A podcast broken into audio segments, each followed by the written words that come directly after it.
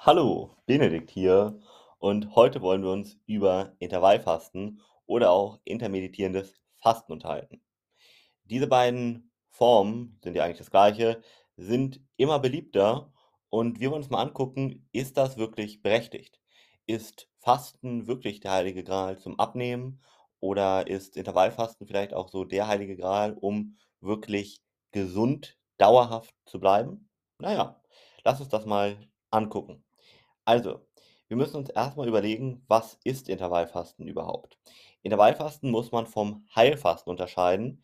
Beim Heilfasten fastet man wirklich über Tage bis Wochen und dadurch hat man dann einige vermeintliche Vorteile.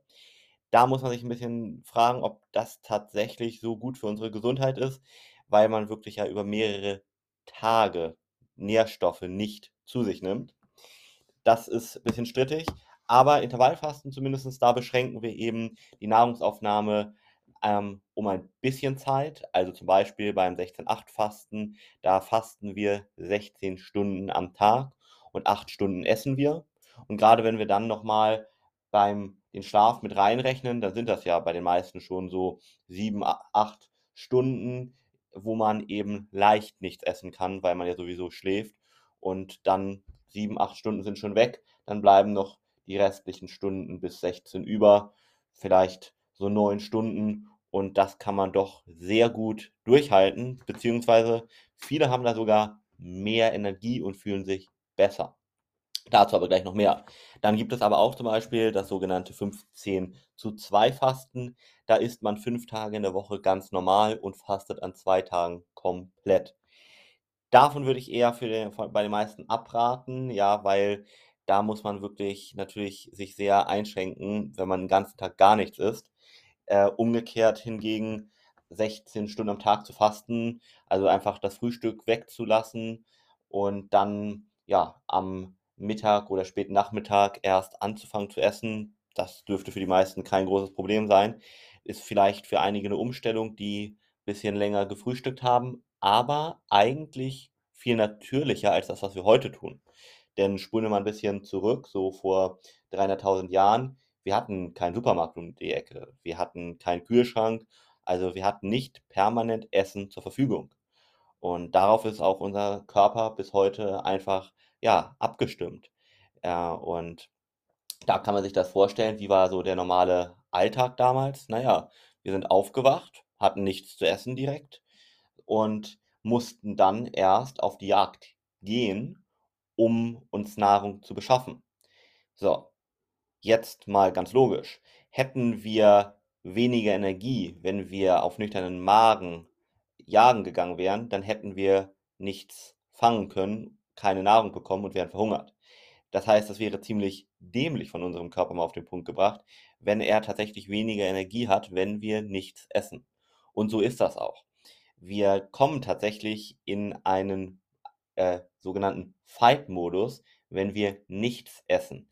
Das heißt, wir haben tatsächlich mehr Energie, wenn wir nichts essen, ja? Wie gesagt, hier ist das Zeitfenster wichtig. Das hier geht es wirklich um diese 16 Stunden ungefähr, ja, man redet hier so von 12 bis 18 Stunden.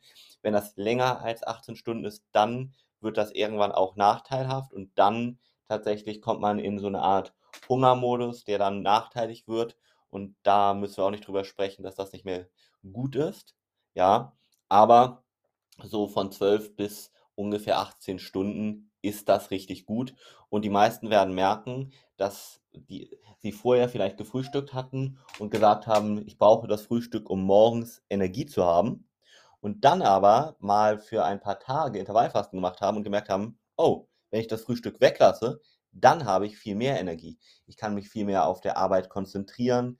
Ich schaffe Dinge viel schneller. Ich bin viel produktiver. Ich habe auch viel mehr Motivation. Zum Beispiel plötzlich habe ich Lust zum Sport zu gehen. Plötzlich habe ich Lust, nochmal eine Runde spazieren zu gehen, weil zum Beispiel dieser Abfall vom Insulinspiegel durch Essen nicht da ist, dieses Energietief, was viele kennen, ja. Also viele fühlen sich ja nach dem Essen müde, gerade nach dem Mittagessen oder wenn man ein bisschen mehr gegessen hat.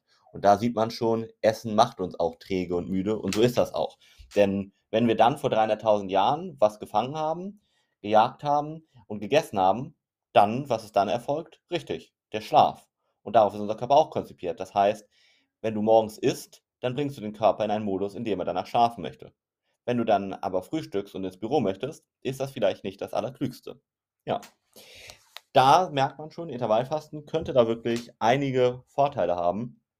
Und dementsprechend hier sei aber nochmal betont, dass wirklich Fastentage nicht wirklich gut sind, sondern es geht hier um einige Stunden und dann haben wir wirklich viele Vorteile davon. Ja, gibt noch viele andere Methoden, 10 zu 2 Methoden, 6 zu 2 Methode, ja, und alles Mögliche, aber so ganz grundsätzlich würde ich mich daran orientieren, etwas für dich persönlich zu finden, wo du 12 bis 16 Stunden ungefähr fastest. Vielleicht, wenn du auch jemand bist, der das äh, gut verarbeiten kann, auch bis zu 18 Stunden. Und da würde ich mich dran orientieren, wenn du gerne Intervallfasten machen möchtest. Das ist so die beste Form. Warum und was sie für Vorteile bringt und ob sie auch mh, hm, tatsächlich so sinnvoll ist fürs Abnehmen, beziehungsweise was es auch für Nachteile beim Intervallfasten gibt, das erfährst du im zweiten Teil, den du dir hier anhören kannst. Dein Benedikt Alm.